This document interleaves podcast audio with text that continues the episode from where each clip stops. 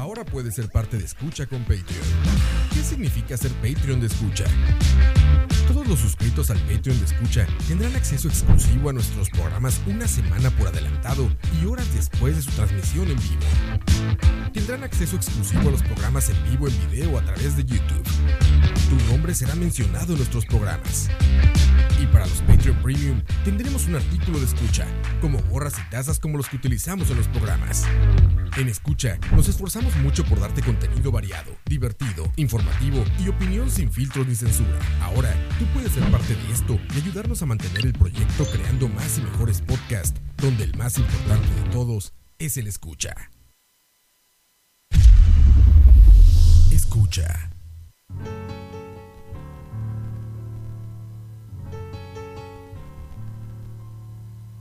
After years of expensive education, a car full of books and anticipation, I'm an expert on Shakespeare, and that's a hell of a lot. But the world don't need scholars as much as I thought.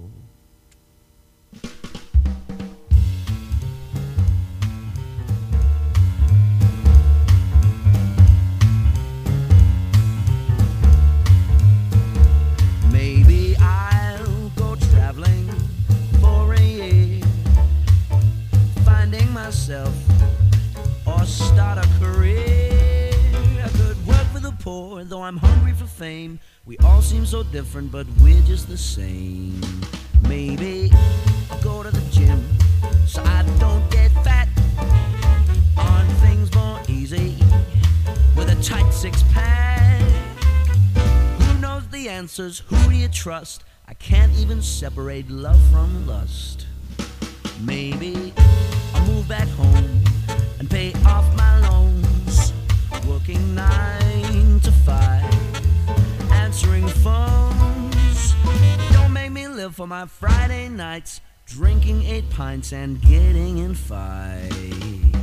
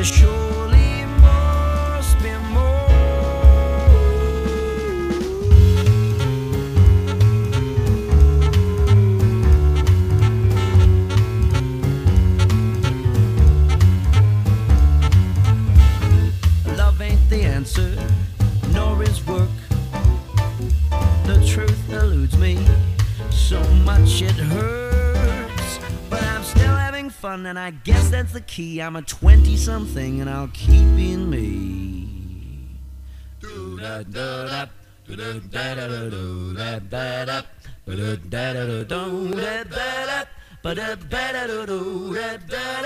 I'm a 20 something. Let me lie in. Leave me alone. I'm a 20 something.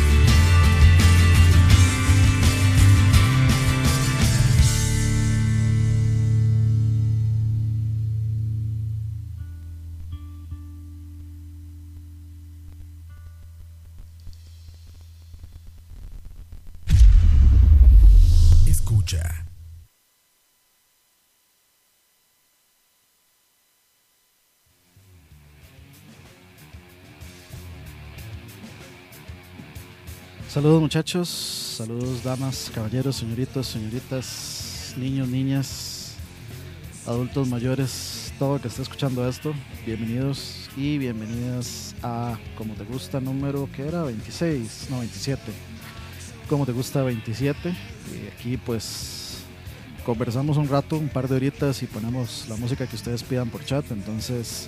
Eh, si no tienen cuenta, si están escuchando esto y no tienen cuenta en Mixelar, van corriendo y se hacen una cuenta y cuando estamos en vivo, pues podemos poner las canciones que ustedes pidan.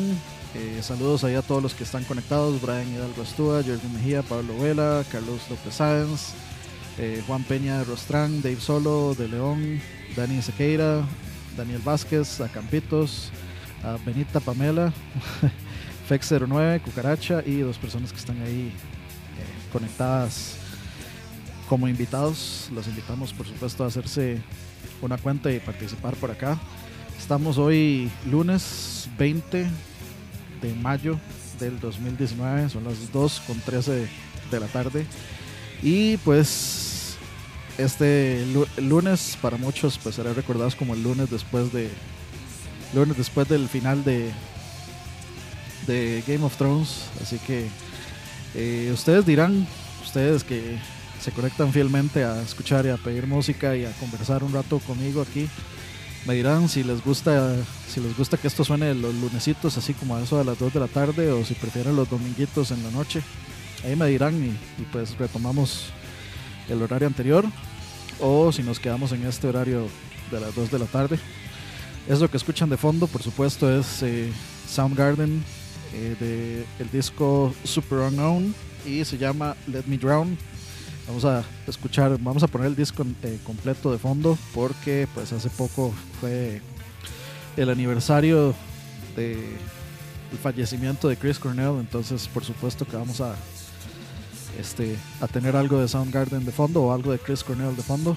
Eh, prefiero, o sea, particularmente puse Soundgarden pues porque me gusta más este eh, Soundgarden y porque eh, bueno, encontré un canal de YouTube que me pareció fantástico, este, un canal de YouTube este, que básicamente este, diseca canciones, diseca banda, o sea, des- desde el punto de vista de producción y todo.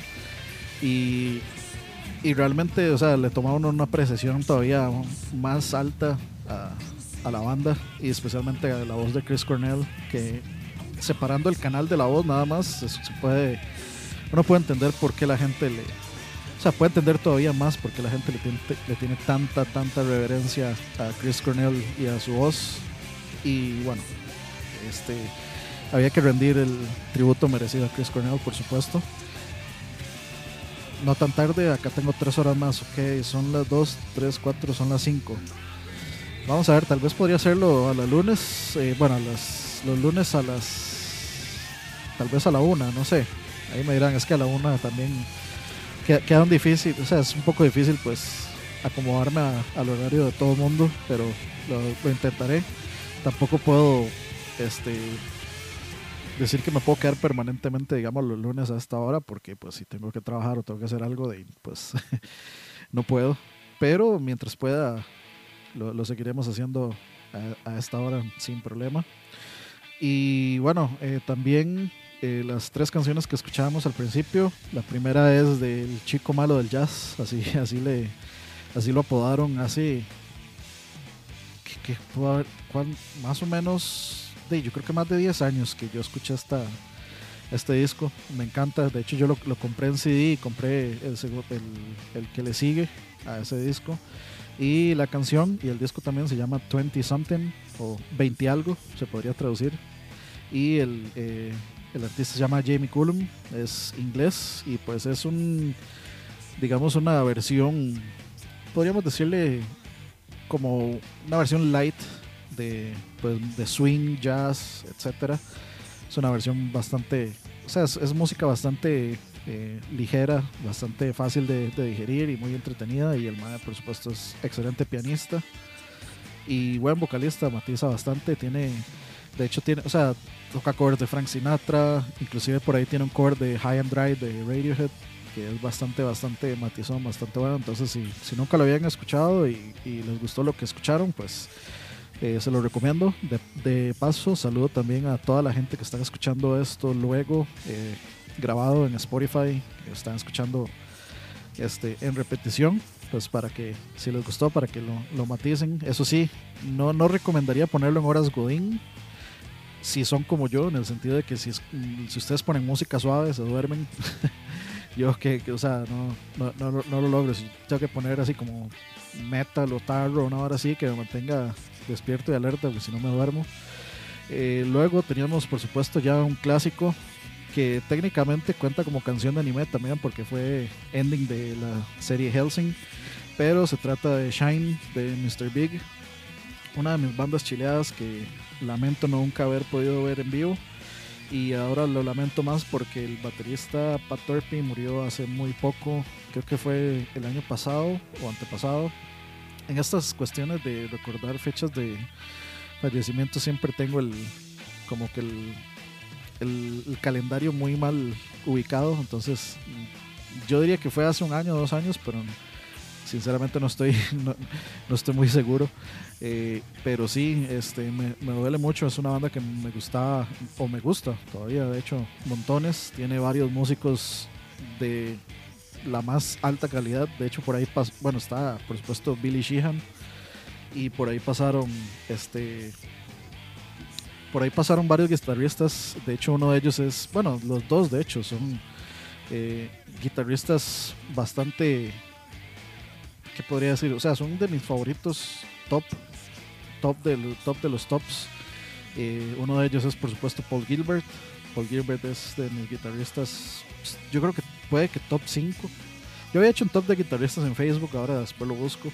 Pero si no mal no recuerdo, Paul Gilbert estaba, estaba como por ahí. Y por supuesto Richie Kotzen, eh, que también es de, de mis guitarristas eh, favoritos y tiene una voz bastante, muy, muy, muy, muy, muy parecida a la de Chris Cornell. Pero este, como que tiene su, o sea, su, estilo de, cantar y de música es bastante diferente al de Chris Cornell. Así que, eh, bueno, eso era Shine de Mr. Big. Y por último, eh, teníamos ajá, Richie Kotzen y Paul Gilbert, exactamente. Y por último teníamos, creo que es mi segundo disco favorito de los Chili Peppers. Mi primer disco favorito de los Chili Peppers es el Mother's Milk. Y el segundo es el One Hot Minute. Y de ahí teníamos My Friends, que también es de mis canciones favoritas, aunque ese disco pues tiene una historia algo complicada, algo, llamémosle oscura, como, como le gusta a Campos. Dice Carlos López, abusando, pido de una vez kilos de Magoa. Vamos a, vamos a ponerla por aquí.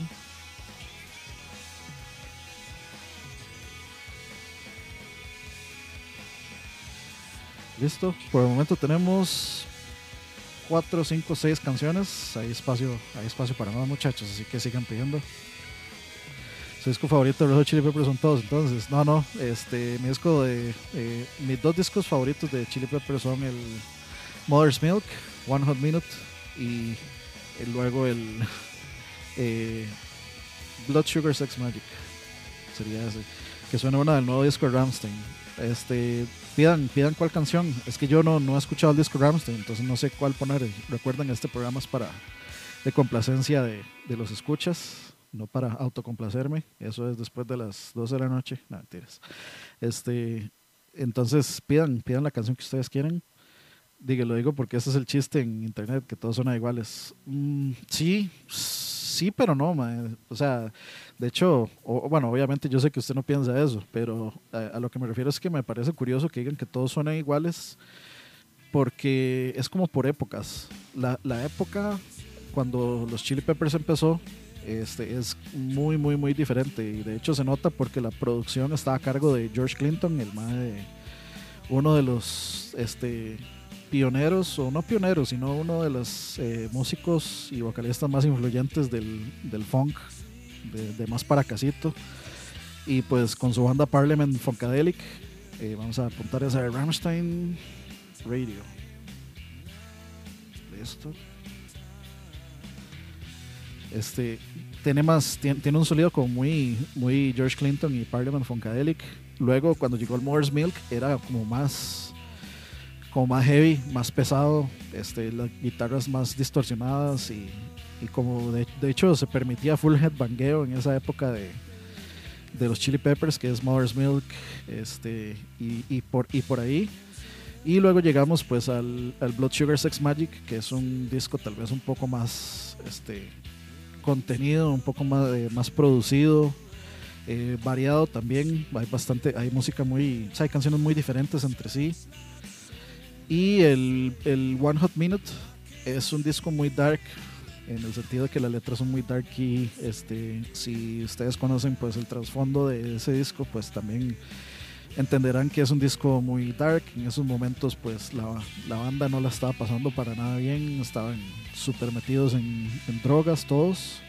Bueno, Chad no sé, pero sí sé que Flea y, y este, ay, madre, ¿cómo que se llamaba? Y Anthony, este, estaban bastante metidos en drogas. Dave Navarro llegó a cubrir, un guitarrista que sinceramente a mí me gustó muchísimo lo que hizo en ese disco, pero eh, al parecer tuvo bastantes, bastantes choques con ellos y bueno, ellos estaban en un momento bastante inestable por, por todo el asunto de, de que pues eh, estaba súper, súper mal en drogas y dejó la banda ahí eh, embotada y se fue y hizo, los, hizo sus cosas y pues Dave Navarro de eh, que era pues amigo de la banda y él pertenecía a la banda James Addiction llegó pues a tenderle la mano en ese disco que para mí lo hizo increíblemente bien. Es, a mí me gusta mucho el trabajo de guitarras de, de ese disco particularmente pero sí resultó un disco muy darky y por eso es que eh, ellos mismos, eh, Anthony y Flea, bueno, Anthony es en realidad el que dice eso, que no les gusta tocar música de, no les gusta tocar música de ese disco porque les recuerda una, una época muy oscura de su vida, lamentablemente porque tiene gran, gran música. Lateral, Deutschland de, de Ram, ¿cuál, ¿cuál de todas? Bueno, ya, ya Fexer no me pidió radio, entonces no sé si quieren entonces cambiarla por otra Lateralus de Tool, ponemos eso por ahí entonces. Que de hecho, eh, bueno, les estaba hablando un poco del programa del canal de YouTube que estaba viendo, eh, que donde disecan música y este, disecan Schism y disecan Parábola, Parábola, que para mí es creo que la mejor canción de ese disco. Están 13 y Lateralus, creo. Lateralis y Lateralus. Pero creo que Parábol, Parábola y Parábola son las que más, las que más me gusta de ese, de ese disco. Eh, y pues sí, es, es- es impresionante lo que hacen esos más también. Vamos a ver. Así se llama la canción, ¿cuál? Deutschland. Sí, o sea, yo sé que la canción se llama Deutschland, que acaba de salir de hecho, pero no sé si si a eso se refería. Vamos a ver, dice eh, Ricardo Arjona, en un rato salgo ya a la ruta, voy a escuchar mientras tenga señal. Le pido alguna rutera y una canción también. Ok, ok. Mi profesor, de- dice Cucaracha, mi profesor de orientación en el colegio también se ofendió cuando me dio con el disco eh, Sensucht. No sé cómo se pronunciará esa vara. ¿Por qué se ofendió? Cualquiera de Creedence. Ojo.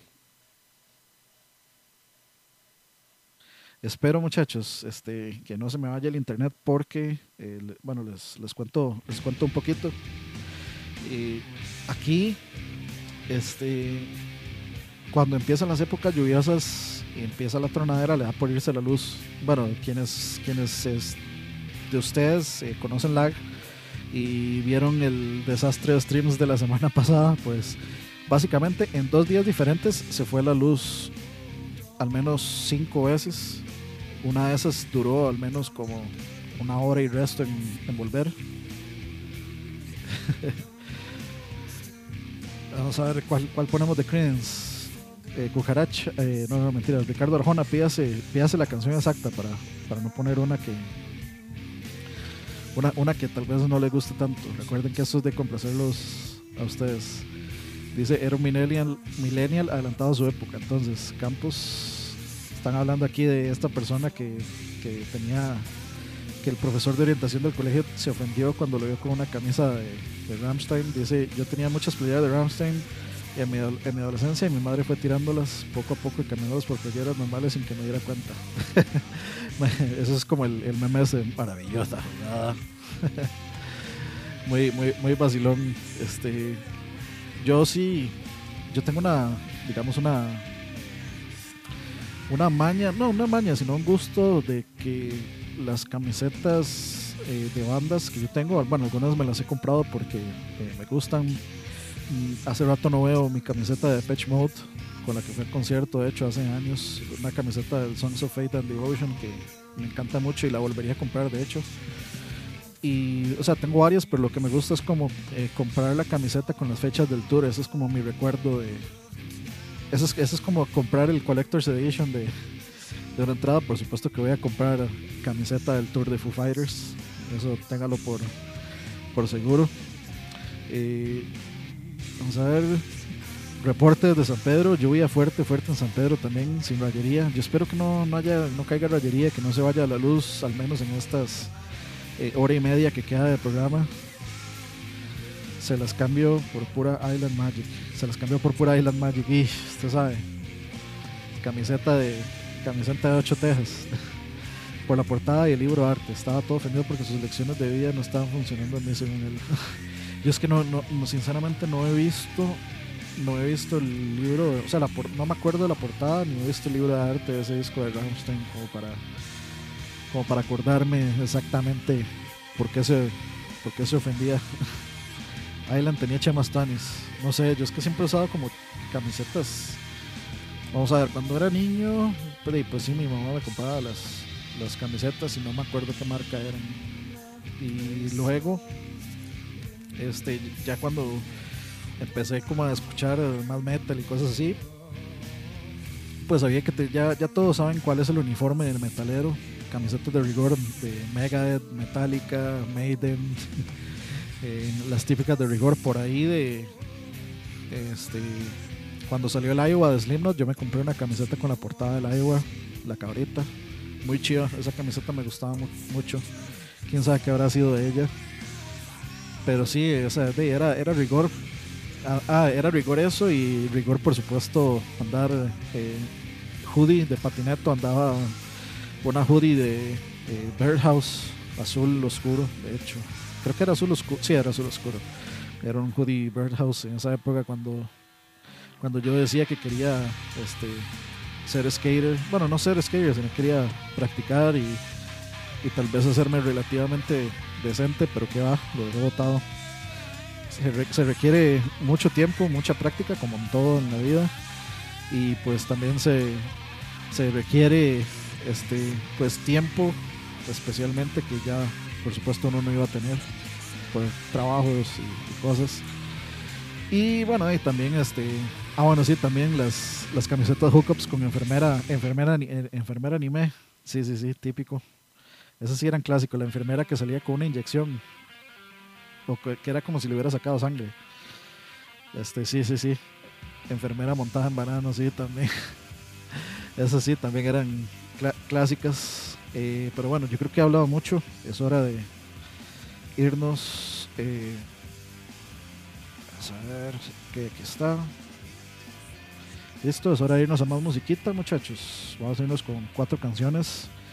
Eh, y sí creo que estas calzan bien bien por ahí. Entonces vamos a irnos a estas cuatro cancioncitas muchachos y ya volvemos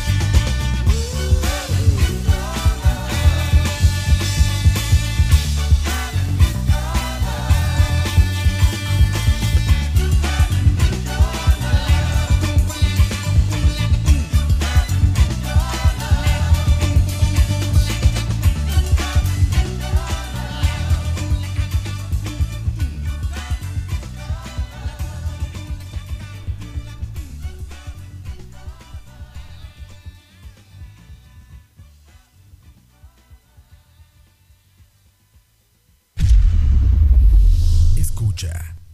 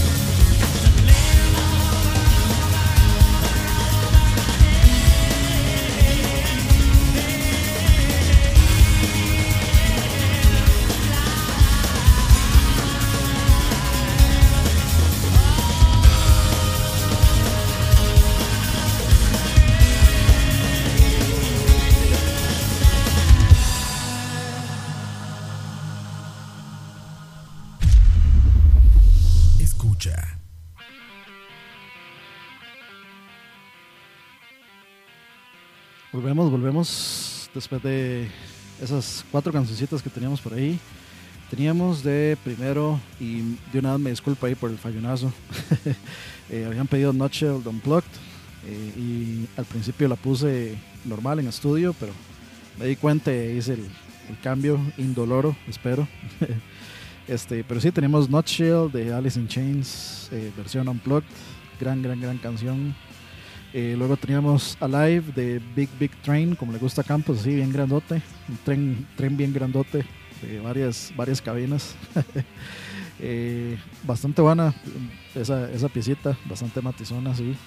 Eh, luego teníamos un clásico de los 70s, eh, versión completa, como, como debe escucharse. Eso de, eso de Radio Edits para mí es como que pinten la Mona y llegue alguien a editarle cosas porque, porque no van a agradarle al público.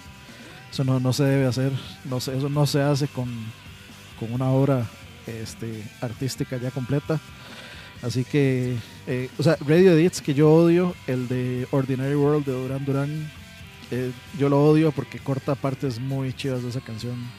Me gusta la intro larga como le gusta Campos, me gusta el solo extendido como le gusta Campos.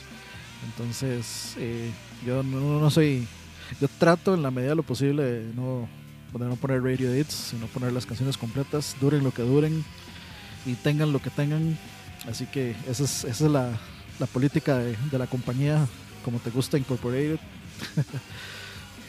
y de último teníamos eh, eh, Pain Lies on the Riverside de Live. Una banda bastante que es, es, es popular, pero a la vez es como no popular, como que no mucha gente se acuerda de esa banda. Eh, si yo les digo, por ejemplo, When, eh, When Dolphins Cry, nadie va a saber cuál es esa canción. Tal vez uno que otro por ahí diga, ah, sí, sí, ya sé cuál es. Pero si no, no, no van a saber, pero si la pongo, van a, sí, se van, sí se van a acordar cuál es. Es una banda como bastante eh, de gusto adquirido. A mí me gusta lo suficiente como para disfrutar de esas canciones. Y pues, eh, props al man que pidió esta canción. Porque no, primero porque no pidió las clásicas de live. O sea, se nota que sí le ha, metido el oído a, live lo suficiente como para encontrar esta canción. Así que muy bien, muy bien, muy bien. Este, y pues esas eran las cuatro canciones. Anduvimos ahí como muy, muy rock alternativón por ahí, con Alice in Chains y live. Eh, por ahí pidieron una pieza que yo amo de Alan Parsons, así que muy bien ahí a Enemy. Tenemos, vamos a ver, cuatro, cinco, seis canciones. Creo que hay espacio para un par más, así que vamos a ver si no llega nadie nuevo, nadie que no haya pedido canción hasta el momento, pues eh, repetimos, repetimos cancioncito. Eh, para quienes están conectando ahorita, lo que está sonando de fondo es el disco Super Unknown de Soundgarden, eh, porque hace poco pues se celebró el- o se- este, se cumplió el aniversario de la muerte de, de Chris Cornell, entonces de, había que poner algo en su honor y por supuesto para mí Soundgarden es como el proyecto de Chris Cornell. Creo que ni siquiera, bueno, los discos de solista son excelentes de ese mae, pero es que Soundgarden es, por supuesto no fue solo Chris Cornell, a mí siempre me ha parecido que este mae Kim Tail, el guitarrista, es un es un mae con demasiada creatividad, eh, riffs muy creativos y por supuesto ese sonido pesadísimo. Eh, a mí me encanta Outshine, es, es un riff súper super sencillo, pero, pero bien, sabroso como le gusta a Campos. Eh, así que bueno, había que, había que hacer algo en honor a Chris Cornell. Y otra cosa que por la que, hay que había que hacer algo es que, bueno, este, este año se cumplen 20 años del disco Make Yourself de Incubus, que, bueno, creo, creo que ya lo he mencionado aquí un montón de veces, es como eh, el disco trascendental de mi vida, entonces sí, voy a hacer un especial alrededor de ese disco. Eh, no va a ser como te gusta, no va a ser así como nada, va a ser simplemente un especial de ese disco. Eh, pues contando un poco, vamos a poner el disco completo y contar un poco anécdotas, contar, este, hablar un poco de la banda, contar tal vez un poco eh, significados personales de cada canción en mi vida. Quiero dejar, quiero dejar un registro de, en el internet. Bueno, yo creo que he dejado bastantes registros en el internet desde que de comencé en foros, pero quiero dejar un registro este, por ahí de, pues, de lo mucho que significa ese disco para mí. Entonces, Eh, es- no sé cuándo lo voy a hacer porque en realidad estaba pensando en hacerlo, digamos, la fecha de salida del disco, que, que no, no es coincidencia que, que haya salido el mismo mes en que yo cumplo años, eh, 20 días después de... Va a ser un como me gusta, exactamente. Son 20 días después de, que, de mi cumpleaños, básicamente el 26 de octubre. Este, entonces quería hacerlo en esa fecha, pero creo que fa- hace falta mucho rato y capaz si luego se me olvida o, o capaz si algo se, este, se, no sé, eh, muchas cosas pueden pasar. Entonces voy a ver si tal vez lo, lo hago antes y lo dejo ahí, pues como, como un recuerdo. Entonces, este, pues de si, si les gusta la banda o si quieren acompañarme un rato a, escuchar, este, historias, historias de, de mi vida, eh, cosas que, que me han importado, cosas que co- cosas que me han hecho sanar de, en ese disco, pues están invitados a acompañarme. Ahí vamos a estar avisando. Ahí yo aviso en Facebook cuando, cuando vamos a hacerlo. Este, consideré otras cosas. co- eh, co- consideré, por ejemplo, decirle a unos amigos y ver si podíamos echarnos, o sea, ir a un bar y echarnos el disco completo, ir a ensayar y echarnos el disco completo por ahí en octubre. Que no, no, no, serían, no sería complicado, no sería difícil, es lograble. Pero de, uno nunca sabe, ya saben tiempos y eso. Me encantaría primero volver a tocar y segundo eh, volver a, a, tocar eh, y tercero volver a tocar música de ese disco que, que me importa tanto. Pero creo que voy a hacerlo, voy a hacerlo más, más tranquilo, voy a hacerlo más, más relajado y voy a barajar la posibilidad de ver si se puede hacer eso y si se puede pues le, le llegamos ahí con otro otro sentido tributo de mi parte aunque sí yo sé que yo soy eh, la persona más antitributo del mundo pero en realidad no, no, no es por dinero es nada más pues por primero por querer tocar y segundo por por como dice la palabra rendir un tributo a pues a una banda y a un disco que, que me importan muchísimo. Entonces ya veremos, pero ahí les dejo la, digamos, la, exclusiva o el dato. Qué buena esta pieza. Tiene como cierto aire a medio, medio Black Sabatón ahí, ese, ese riff ahí todo, todo oscuro. Es como medio, medio Black Sabbath. Pero sí, bueno, ahí les dejo, les dejo esos datos. Algunos de esos registros se murieron, sí. Pues sí, cuando murió 89 decibeles, yo diría que bastantes de esos registros que dejé de mi gusto por, por esa banda murieron con 89 decibeles, lamentablemente. Eh, vamos a apuntar ahí Knights of Sidonia. Buena pieza. Mi pieza favorita de Muse es eh, Stockholm Syndrome, de hecho. Esa pieza me matiza, pero demasiado, demasiado, demasiado. Pero igual, pues, pues, pues Knights of Sidonia es bastante, bastante buena, bastante matizada. Eh, muchachos, bueno, espero que estén pasando una buena tarde, que les esté matizando la musiquita, que les esté sirviendo para, para atravesar los minutos, los minutos este, que quedan ahí de, trabajo, que salgan ahorita, ya les toca salir justo cuando se acabe el programa, para que quede así exacto la fecha. Eh, ¿Qué despiche lo de Huawei? A ver, este, no, no quería tocar el tema un poco de Huawei porque creo que no, no estoy seguro si tal vez Roa lo vaya a tocar en el programa de él, entonces mejor dejo que Roa lo toque y bueno, eso sonó feo. este, que Roa toque el tema, pues Roa sabe mucho más de eso, está más enterado. Pero sí, es un despiche, básicamente. Y bueno, aunque las señales estaban en el horizonte, creo que nadie vio, lo vio venir. Nadie, na- nadie vio venir que esto se iba a dar así como ya. Y eso va a ser un despiche o sea, yo me imagino, por ejemplo, digamos, toda la gente Colby o de Claro. Bueno, ya, salieron a eso, en realidad me lo estaba preguntando ayer, pero ya salió la gente, esta gente a decir como que no, los que ya tienen uno siempre van a seguir recibiendo, o sea, las funcionalidades van a seguir ahí, los que ya tienen teléfono.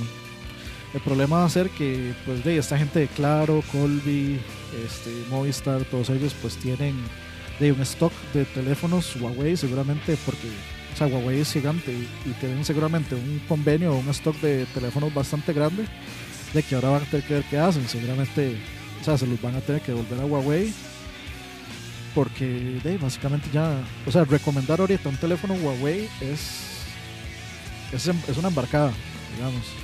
Y, lo, con eso, prácticamente recomendar cualquier teléfono de, China o de esos lugares es, es peligroso. O sea, yo no recomendaría tampoco ni un Xiaomi, porque quién sabe a cuánto estamos de que pa- le- les pase exactamente lo mismo. Está, está peligroso ese asunto. Supongo que es hora de comprar teléfonos de Google. De no, o sea, yo creo que con Samsung no hay problema, con Apple no hay problema. El OnePlus es otro que también está ahí peligrando. No sé, bueno, es que el problema de los Samsung en general es el montón de aplicaciones que les meten de Samsung y esa hora le drena la batería como este como o sea como bestia entonces no no matiza pero yo no tengo ninguna queja o sea yo tengo yo siempre yo pasé de usar Nokias eh, los Nokias para mí siempre fueron como los mejores o sea en calidad en construcción este siempre me parecieron de los mejores teléfonos pero luego se pasaron a, a- al Windows eh, Mobile y no, pues me huevas. O sea, porque creo que fue que Microsoft co- los eh, compró o hicieron una alianza, no recuerdo qué fue.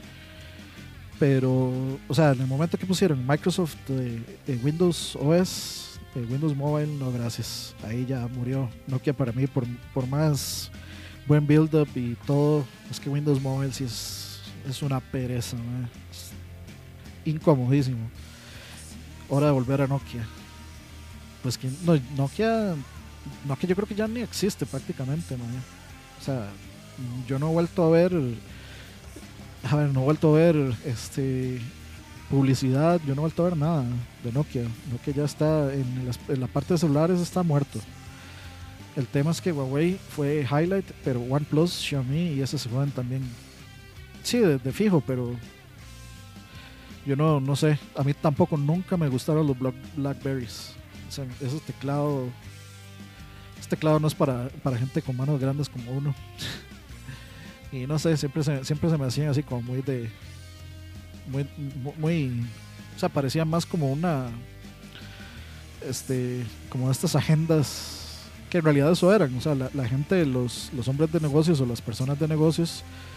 Pues básicamente eso, eso era su BlackBerry, era su agenda de negocios donde calendarizaban todo, tenían eh, Messenger interno entre Blackberries, etcétera. Pero a mí nunca me gustaron, nunca me gustó su forma, nunca me gustó su teclado, nada de eso. Me, quedé, me quedé siempre con los Nokia. Hace poco salieron Nokias, pero muy caros con Android. Híjole, sí, es que el de- hay que también ver el precio.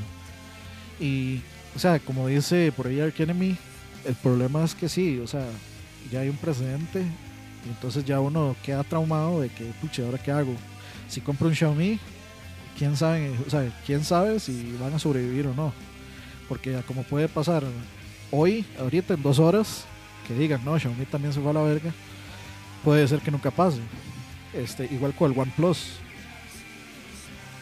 Con el OnePlus puede, puede- bien puede pasar lo mismo, pero este o sea, la, la incerti- tener incertidumbre nunca es este nunca lo va a llevar a uno a comprar algo a menos de que uno sea un consumidor de mierda.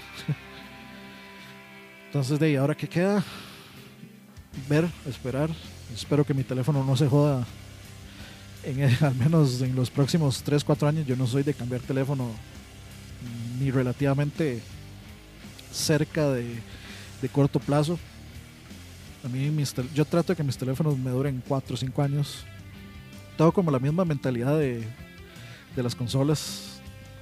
Eh, o sea, para mí las consolas tienen que durar más de más de 5 años por lo menos eh, para que yo considere que han valido la pena. Y por supuesto los juegos, etcétera.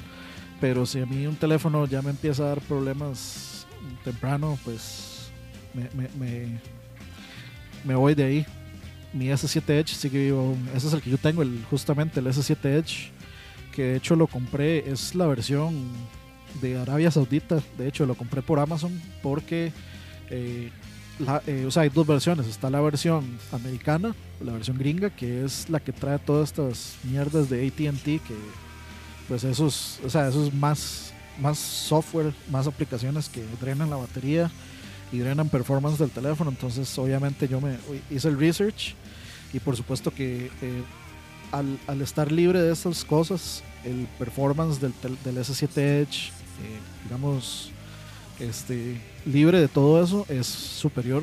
De- y de hecho creo que el procesador que usan estos, eh, eh, las versiones internacionales del S7 Edge son, dis- son distintas.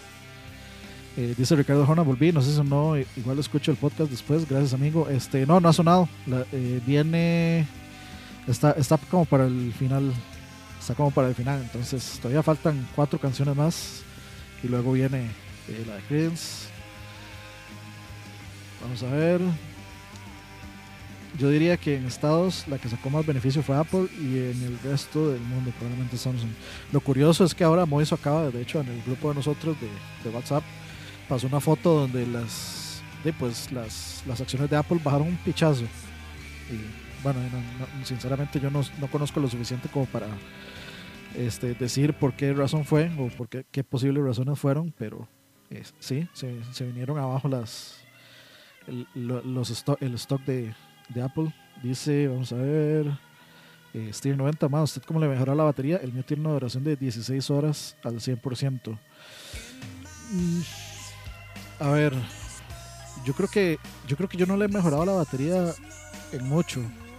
Lo que, lo que yo siempre hago es manejar mucho el brillo, el, aunque no lo crean, el brillo o el, digamos, el, el tener el, el celular muy brillante, este, eso le drena la batería, es de las cosas que más le drenan la batería, aunque no lo crean, al menos a ese teléfono, según el research que yo hice eh, hace mucho tiempo, no me acuerdo muy bien de todos los detalles, pero sí, el brillo es una de esas cosas. Este, también, o sea, de- desde cosas tan básicas y sencillas como asegurarse que usted no tenga encendido algo que no esté usando, por ejemplo, el Bluetooth.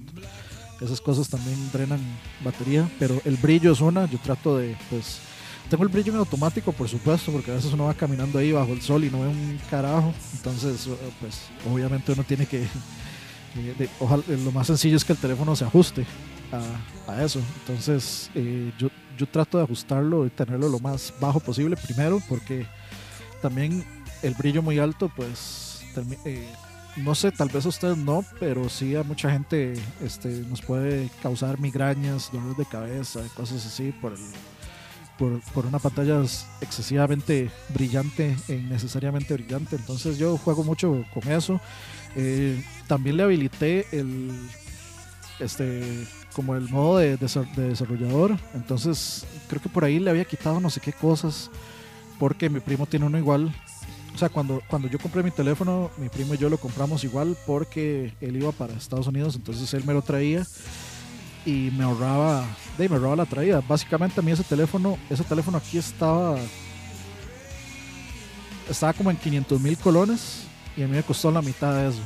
Me costó como 250 por, solo por mandarlo a traer y porque me ahorré la traída. Pero sí, este, como mi primo y yo lo mandamos a traer iguales, eh, pues eh, él encontró un toque ahí como que había que meterse al modo de desarrollo y, y desactivar ciertas varas y esa vara le esa vara no lo que hacía es hacer que el teléfono fuera este mucho más rápido no, no era ahorro de batería era que el performance del teléfono era mucho mejor y sí es cierto o sea sí en el momento que yo lo hice se notó considerablemente la velocidad para, para abrir cosas entonces no recuerdo sinceramente qué fue lo que hice pero sí era como en el modo de desarrollo que hay que marcar un número y, y reiniciar el teléfono y un poco de vueltas ahí, pero sí, o sea, sí valió la pena hacerlo y pues se quedó así en modo, digamos, en modo abierto. Yo creo que sí, yo creo que no, no, no estoy- ajá, las animaciones, exactamente eso que dice este Hierro, exactamente eso es, eso mismo, eso es, eh, las animaciones de las transiciones, eso es, exactamente. Entonces, como las eh, esas animaciones se quitan, realmente ustedes no están perdiendo nada y sí ganan como en velocidad en que se abran las cosas. Sí, o sea, al menos yo sí lo noté, yo siento que no fue así como mentiras. al menos yo sí noté que, digamos, por ejemplo, uno hable, abre eh, Google Chrome, se abre mucho más rápido. Entonces, eh, si quieren intentarlo, lleguenle. No, este, sí, no, no era eso, un, overclock, era quitar las animaciones de las transiciones. Eso es exactamente. Cono- conocedor o conocedora, Steph Hierro, este, era eso exactamente.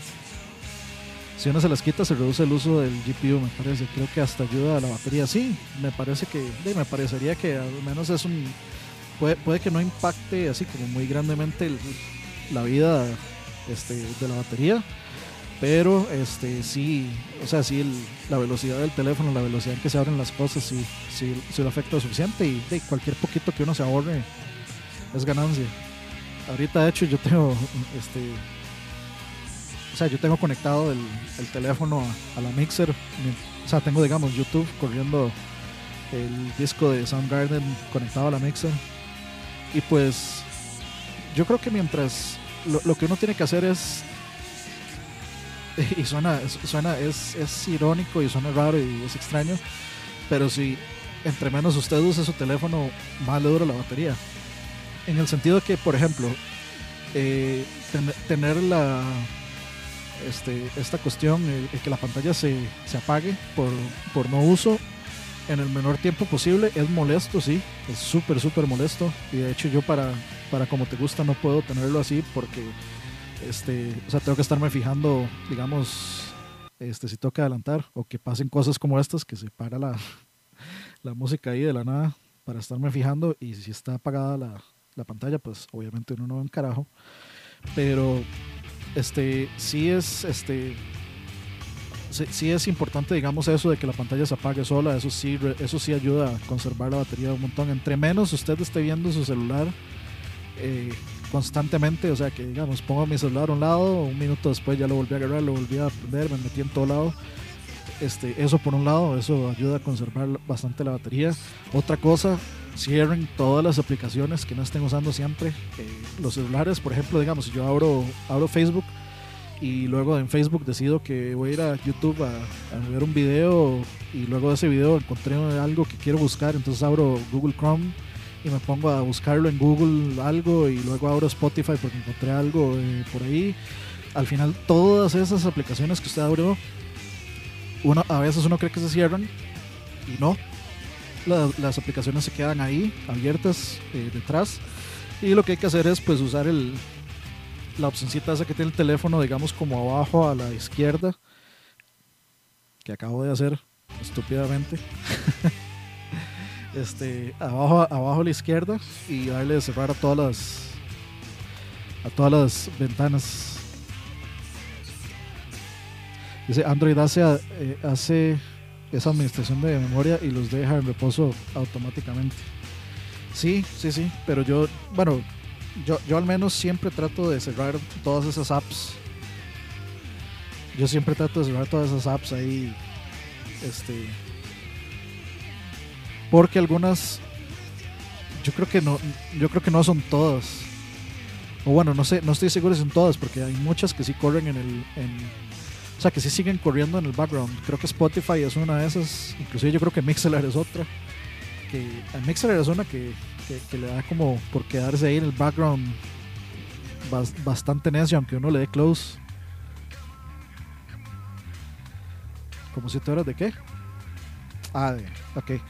Bueno, dice, dice Campos que no, que no es necesario, pero las pone en reposo cuando la pantalla lleva cierto tiempo apagada, ¿no? Buena pregunta. Que nos responda ahí, eh, que nos responda ahí Campitos. Esa es una buena pregunta. A eso me refería también con lo de la, con lo de la pantalla. O sea, la pantalla de hecho es lo que más drena la, batería. Por eso el asunto del brillo y por eso el asunto de como el, asunto de o sea de mantener la pantalla apagada lo, máximo posible Ese, de hecho Android detecta cuáles apps están chupando batería y me avisa eso sí creo que el, el management eh, o la, la opción de manejo eh, que tiene Android tanto para espacio es algo con lo que yo ya estoy lidiando bastante tanto como para espacio como para limpieza y, y todo ese tipo de cosas es bastante me parece bastante eficiente me parece bastante buena. Y avisa o sea menciona bastante claro cuáles son los como las cosas con problemas entonces eh, por ahí por ahí usar esas esas aplicaciones o esas funciones y funcionalidades del, del teléfono si tienen Samsung particularmente creo, creo que es de Android más bien es que Samsung tiene una por aparte pero este creo que es de Android más bien Tal vez ahí Campos me puede corregir.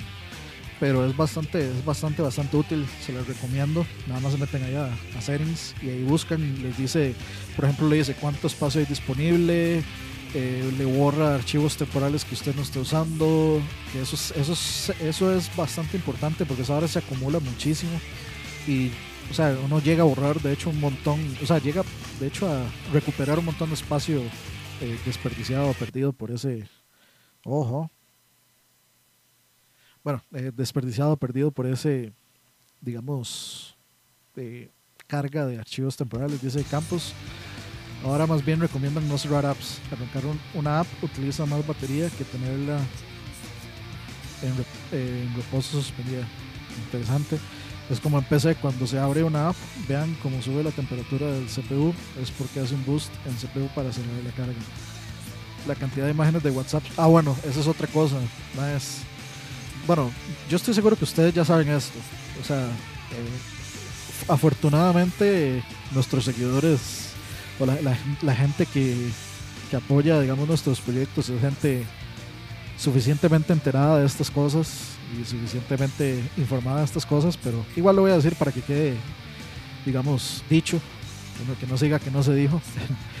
pero muchachos, este, cada vez que ustedes mandan un audio, cada vez que ustedes mandan una imagen, este, ya sea por WhatsApp, por Telegram, en todos los eh, sistemas de mensajería que ustedes tengan, queda un registro en todos y cada, aunque sea la misma imagen, digamos, ustedes mandan una imagen por WhatsApp, por Telegram y por lo que les dé la gana, queda, va, o sea, va, va a quedar una copia de todo eso, especialmente los audios, muchachos, audios y videos de esas varas.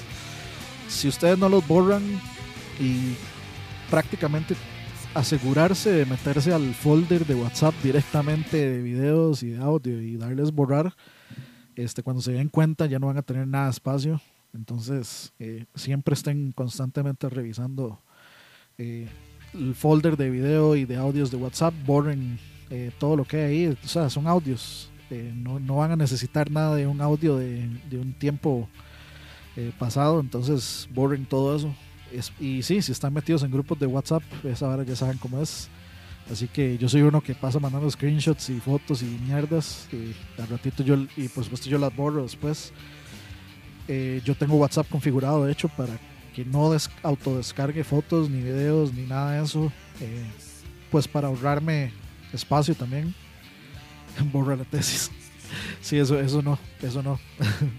solo cuando, solo cuando sí, o sea, los que sí importan. Igual, si tiene algo que, si tiene algo importante, no debería estar solo en WhatsApp, debería estar en su Google Drive, deberías tener una copia en, en su PC, en una copia en su disco duro o llave de, eh, de respaldo y una copia en la nube como respaldo del respaldo del respaldo. Entonces, siempre hay que ser cuidadosos con, con esos datos.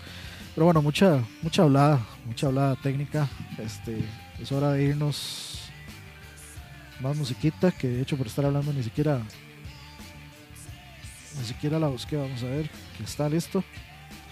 Ya la tenemos, vamos a irnos con más música, son las 3 y 20. Prácticamente vamos a estas cuatro canciones y venimos al cierre. Así que vamos a matizar, se viene una se viene una sección pesadita, como le gusta a Campus, eh, buen metalcito, así que ya volvemos muchachos.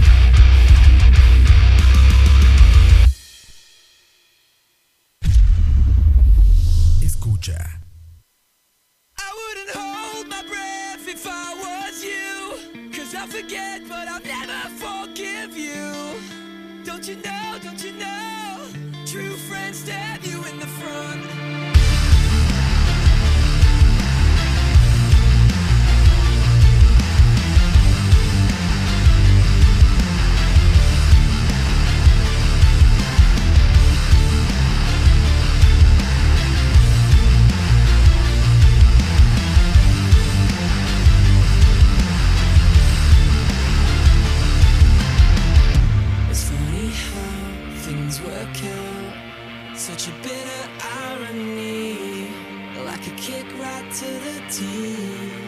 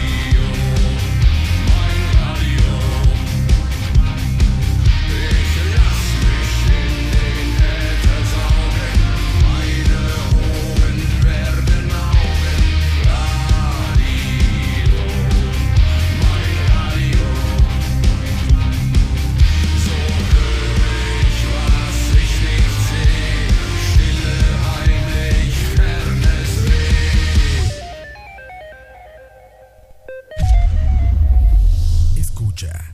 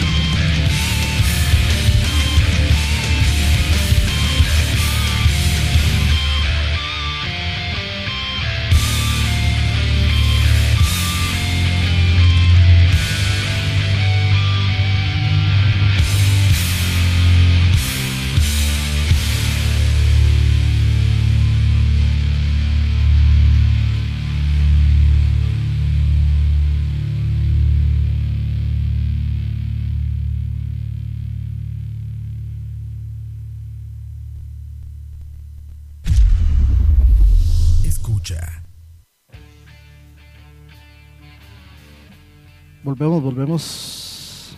Este, después de esa larga sección, como le gusta Campos Ojos, se va a poner otra canción. Lo quité tiempo.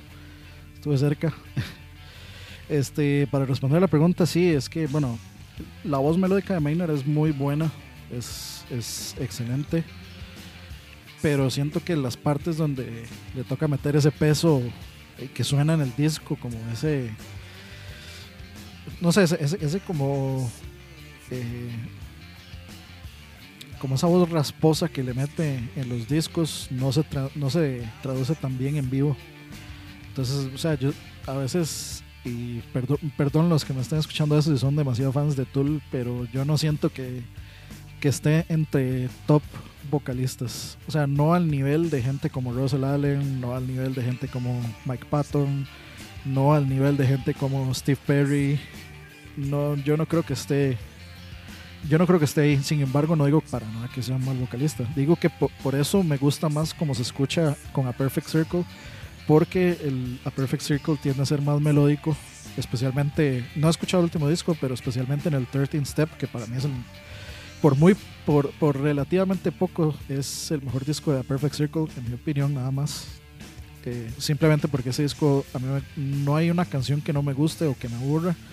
En el Murder Noms sí hay un par ahí que, que me aburren, que sí me las brinco, pero me gusta más el Murder Noms, eh, me gusta más el 13 Step.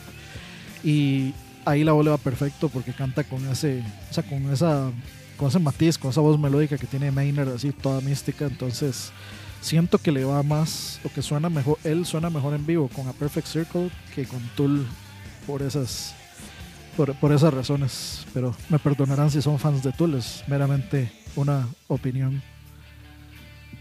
En Eat the Elephant también hay muy buenas piezas. Tengo que escucharlo. A ver, yo he visto, opiniones, eh, la verdad, bastante divididas con respecto al disco. A mí el eh, Emotive y el Amotive no me gustaron. Me parecieron aburridos. Los covers fueron más miss que hits.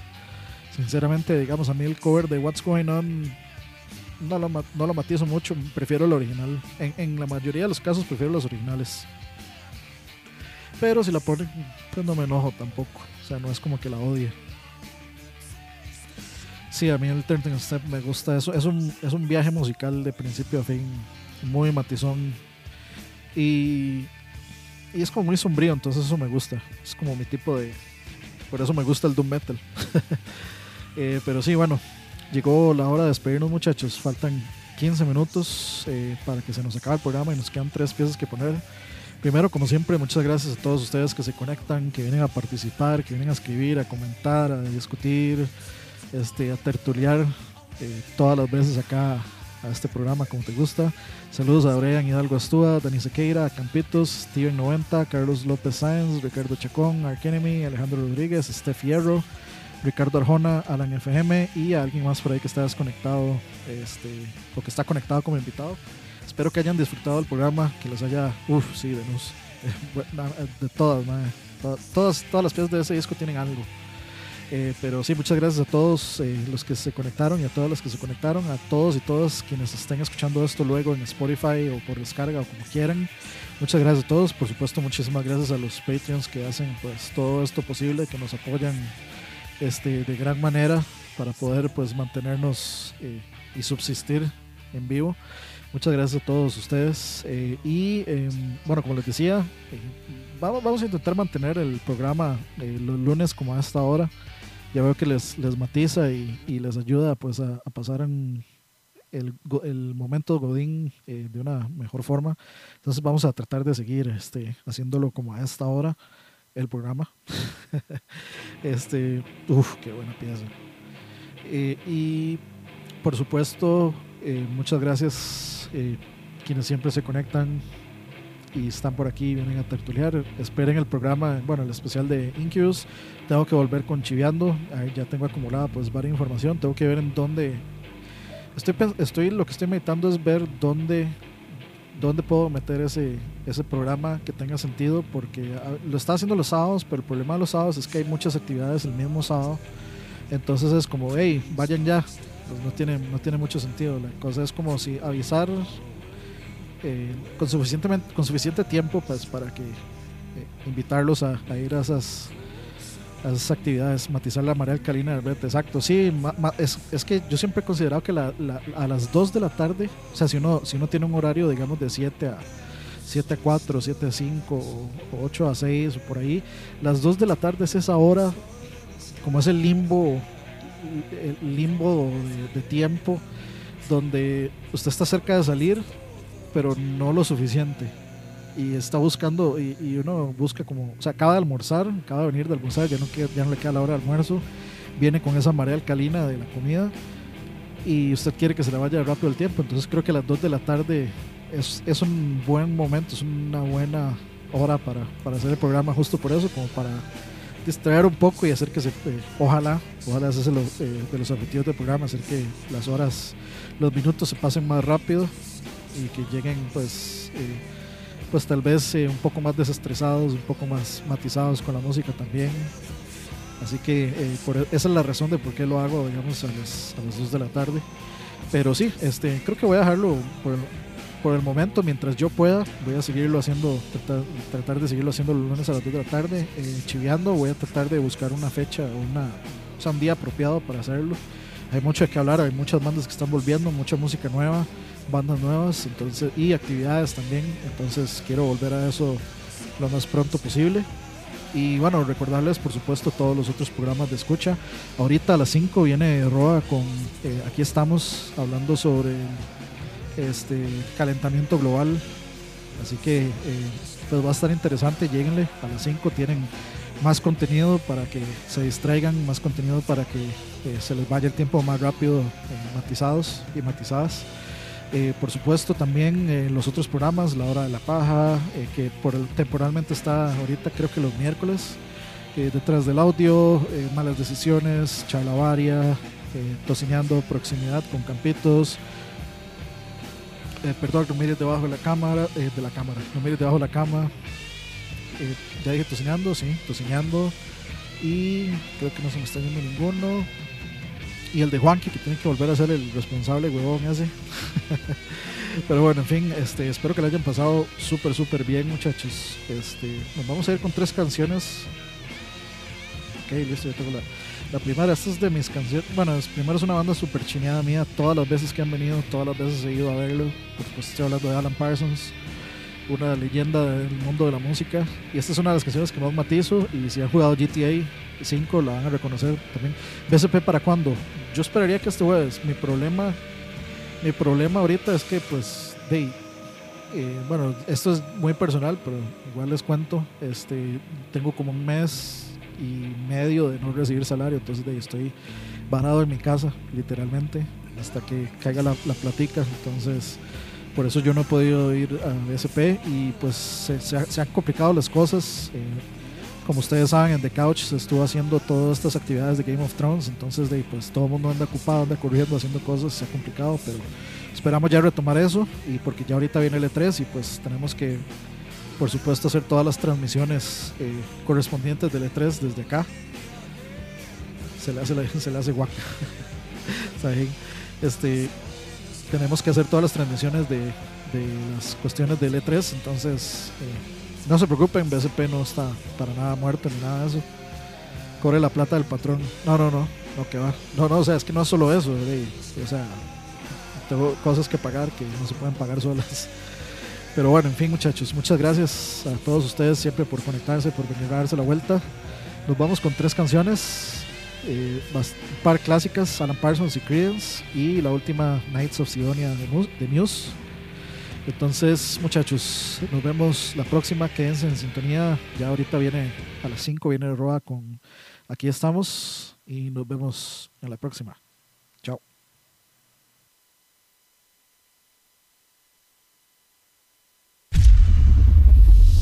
Escucha.